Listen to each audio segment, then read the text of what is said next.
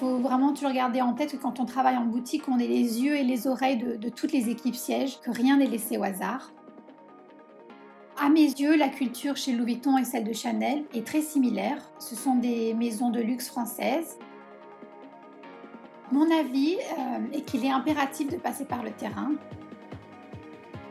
Le client, et plus en particulier l'expérience client, a toujours priorité.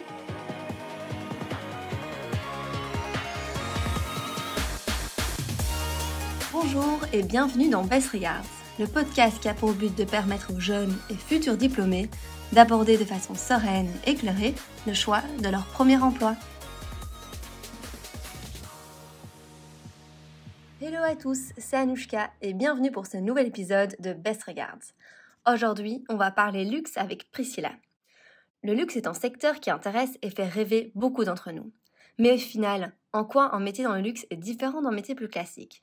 Quelles sont les exigences quand on travaille pour une maison prestigieuse? À quel rôle pouvons-nous prétendre lorsqu'on sort d'une école de commerce? Quel est le travail au day-to-day?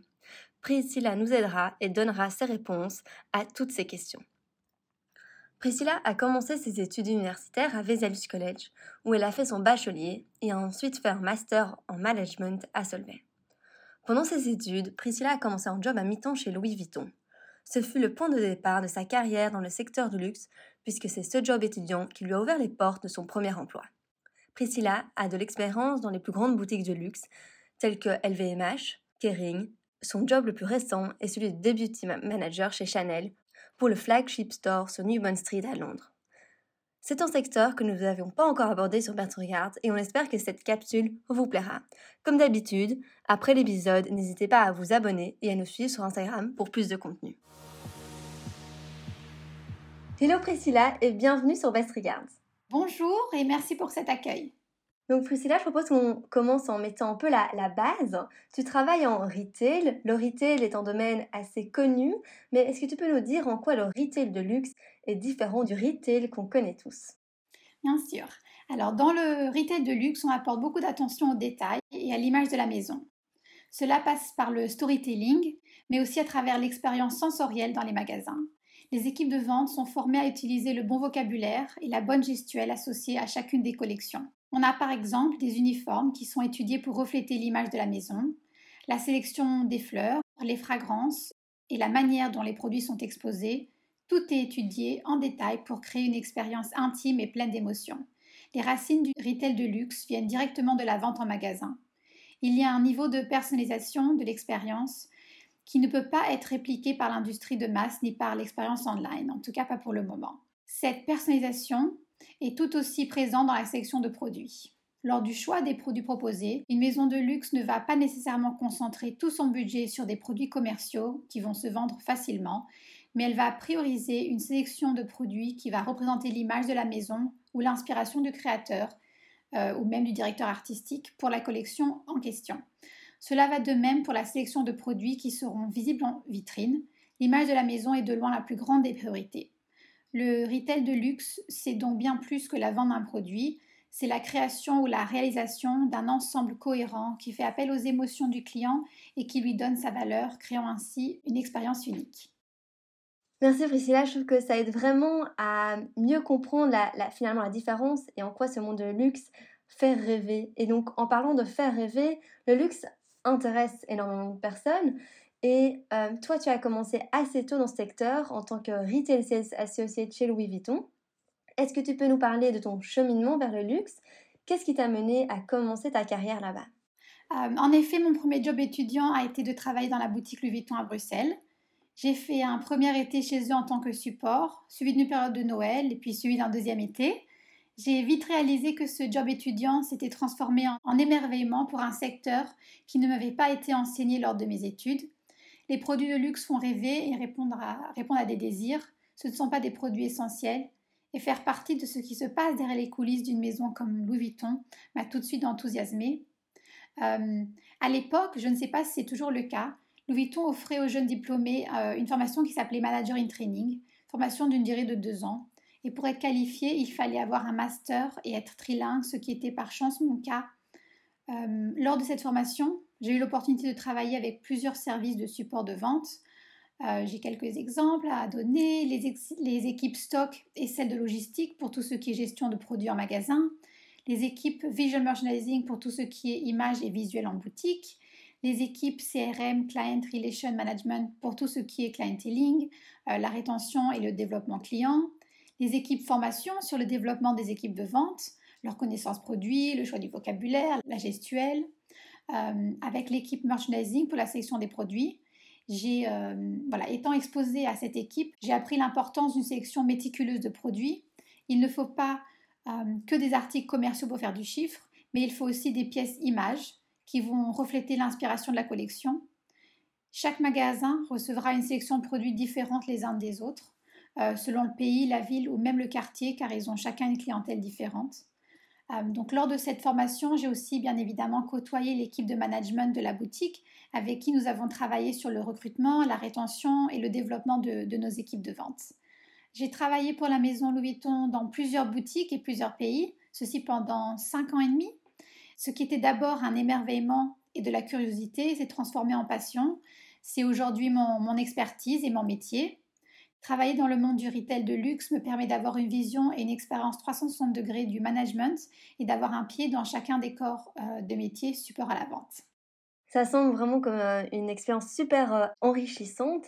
Et justement, pour pouvoir travailler dans une maison en sortant d'une école de commerce, parfois le passage recommandé, on dit que c'est de commencer par un job sur le terrain avant de pouvoir travailler dans les headquarters ou dans les offices.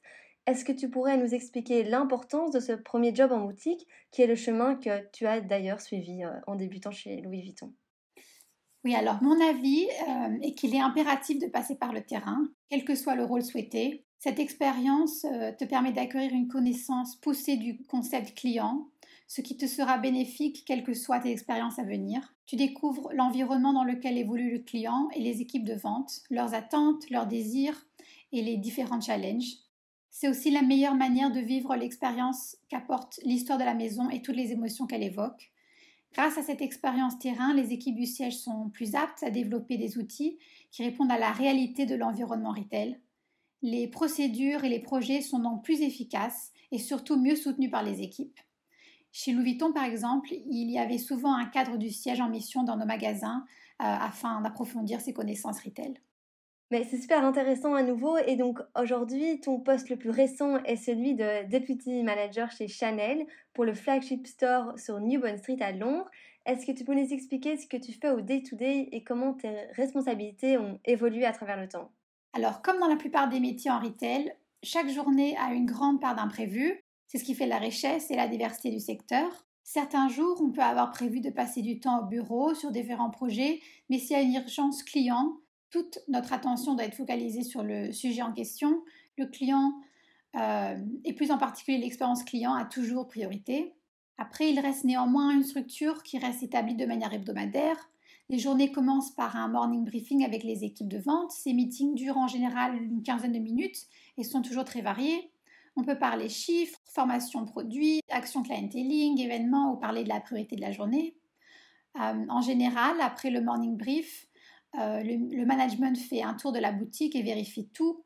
Le visual merchandising, la fraîcheur des fleurs, euh, les conditions générales du, magasin, euh, comme par exemple s'assurer que les tiroirs ferment correctement, que la peinture et l'éclairage soient impeccables et s'assurer que le ménage soit bien fait.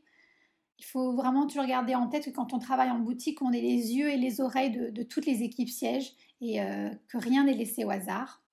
Ensuite, tous les jours, les équipes de management de boutique quand je parle de management de boutique, je parle de la direction, mais des assistants managers aussi, des superviseurs. Euh, ils font généralement des rendez-vous formels ou informels selon les besoins sur les performances du mois, de la semaine ou même simplement du jour précédent. Euh, il faut réfléchir au fait que euh, est-ce que le temps d'attente pour être servi a été trop élevé? Est-ce qu'il y a eu une success story à partager? Une plainte ou un feedback client sur lequel on peut apprendre? Euh, on peut aussi parler d'une catégorie de produits qui fonctionnent bien, se poser la question euh, pourquoi elles fonctionnent bien ou pourquoi est-ce qu'elles ne fonctionnent pas? Euh, des actions sont ensuite mises en place pour focaliser les efforts de l'équipe. Toutes les semaines et ou tous les mois, suivant les, besoins. Il y a aussi des réunions avec différentes équipes du siège pour maintenir une bonne collaboration et implémentation des projets. Avec le temps et en gagnant en ancienneté, on passe de moins en moins de temps sur le terrain parce qu'on devient de plus en plus impliqué dans la stratégie de développement de la marque et on participe euh, aux prises de décision sur le développement de différents outils retail. Euh, mais à mes yeux, il reste impératif de passer de temps en boutique. J'essaye en général d'y passer au moins 30% euh, de ma journée pour garder une connexion forte avec les équipes, les clients et surtout les, réalités du, terrain. Pour en revenir à, à la structure d'un day-to-day habituel, il ne faut pas oublier le people management, tous les mois, euh, le management fait aussi des réunions en tête-à-tête avec chaque membre de l'équipe pour pouvoir travailler ensemble sur le développement de l'employé, quel que soit le sujet. Le but étant d'apprendre à connaître ses équipes et ce qui les motive, comprendre là où il ou elle a besoin de support et mettre des actions en place pour permettre le développement de l'employé. Parfois, ces tête-à-tête peuvent aussi rester plus simples et permettre simplement un moment de partage. Le but est de faire en sorte que, l'employé se sente euh, soutenu et écouté. Donc voilà, on a des journées euh, bien chargées. C'est super intéressant, je trouve que ça donne vraiment une bonne idée de ce que c'est de travailler euh, dans ce monde euh, en retail et, dans le luxe. Et si maintenant on aborde une question un peu plus différente, celle de la culture, on dit souvent que la culture d'une maison est très importante. Est-ce que tu peux nous expliquer les différences entre certaines maisons et comment en tant qu'étudiant ou personne extérieure, on peut se faire une idée d'une maison qui nous correspondrait mieux qu'une autre? Bien sûr. Alors euh, oui, en effet, la culture d'une maison est très importante. Elle se définit par son histoire et ses valeurs, ce qui crée un univers unique. Euh, au fil du temps, lorsqu'une bonne culture est en place, les employés vont pouvoir s'attacher à l'organisation en développant un sentiment d'appartenance et même parfois de fierté. Euh, cette connexion se fait plus facilement lorsque nos valeurs sont cohérentes avec celles de notre employeur, d'où l'importance de bien choisir la maison pour laquelle on veut travailler. Euh, alors, à mes yeux, la culture chez Louis Vuitton et celle de Chanel est très similaire, euh, ou du moins elle se base sur les mêmes critères. Ce sont des maisons de luxe françaises avec un univers qui fait rêver et leur force vient de leur euh, histoire unique. ils en sont très fiers et, ils le peuvent. c'est comme raconter une belle histoire, on se met à sourire et rêver, ça touche l'émotion de chacun d'entre nous. après, s'ajoutent les valeurs propres de la maison ou de chaque maison chez Chanel, par exemple, l'entreprise est encore euh, family owned euh, et cela se traduit par une ambiance familiale, alors que Louis Vuitton appartient à un groupe qui est euh, la plus grande corporation du, luxe au monde et même si l'ambiance est très humaine, ça reste quand même assez différent. Après, de nos jours, grâce à des outils comme LinkedIn, il est facile de se renseigner sur la culture d'entreprise d'un potentiel employeur. On peut aussi facilement créer des liens avec des employés de différentes entreprises et il ne faut pas hésiter à les contacter et demander à leur parler pour poser des questions sur la philosophie d'entreprise afin de se renseigner avant d'accepter un rôle. Et ces conseils sont hyper euh, importants, je pense, pour euh, les auditeurs qui, vont écouter euh, cet épisode. Je pense que aussi beaucoup d'auditeurs doivent se poser la question de comment on intègre une maison. Est-ce difficile de rentrer dans ce milieu qu'on considère quand même parfois comme assez sélectif? Mmh Alors, effectivement, ça peut être difficile d'y rentrer, euh, car beaucoup de personnes rêvent d'y travailler. Ce sont des maisons qui font rêver. Après, ce n'est pas impossible. Je pense qu'il faut travailler dur, euh, persévérer tout en restant humble, très curieux et ouvert d'esprit. Surtout en tant que jeune diplômé, il ne faut pas hésiter à commencer par un stage ou par un rôle qui n'est peut-être pas exactement celui dont on rêvait. Euh, et pour se préparer aux entretiens, il faut bien se renseigner sur l'entreprise, ne pas hésiter à contacter des employés de la maison et aller en boutique pour s'imprégner et d'échanger avec les équipes. Et, ce conseil, je le donne euh, pour tous les corps de métier liés à l'industrie euh, du luxe, même pour les financiers par exemple. Il ne faut pas oublier que tout passe par le, contact avec le client, euh, le contact sur le terrain. C'est vraiment la base du business. Après, je sais que les choses peuvent être différentes d'un pays à l'autre. Euh, au Royaume-Uni, les boîtes ont plutôt tendance à baser leur recrutement sur la personnalité des candidats, leur, euh, professionnalisme, leur sensibilité à la marque, plutôt que les diplômes. Euh, la motivation, la volonté d'apprendre, l'adaptabilité et la flexibilité sont clés, alors que par exemple en France, je sais que le niveau d'études et les diplômes sont primordiaux. Donc voilà, je, partage mon, expérience ici au UK, mais je sais que ça doit être quand même différent euh, dans différents pays. Mais c'est super à nouveau, tu nous as déjà partagé euh, pas mal de conseils, mais on termine toujours nos épisodes avec un conseil, donc peut-être un ultime euh, conseil pour les auditeurs. Quel serait le tien? Oui, alors, euh, alors je vais peut-être me répéter un peu, mais c'est vraiment le fait qu'en début de carrière, il ne faut pas hésiter à faire des sacrifices, comme par exemple commencer par un rôle qui n'est pas exactement celui dont on rêvait, euh, si cela peut permettre de faire partie de la maison de son choix et d'évoluer ensuite dans un environnement avec des valeurs qu'on soutient et dans lequel on se sent bien. Euh, il faut jamais abandonner ses rêves et se donner les moyens pour les réaliser. Euh, c'est une course de longue haleine.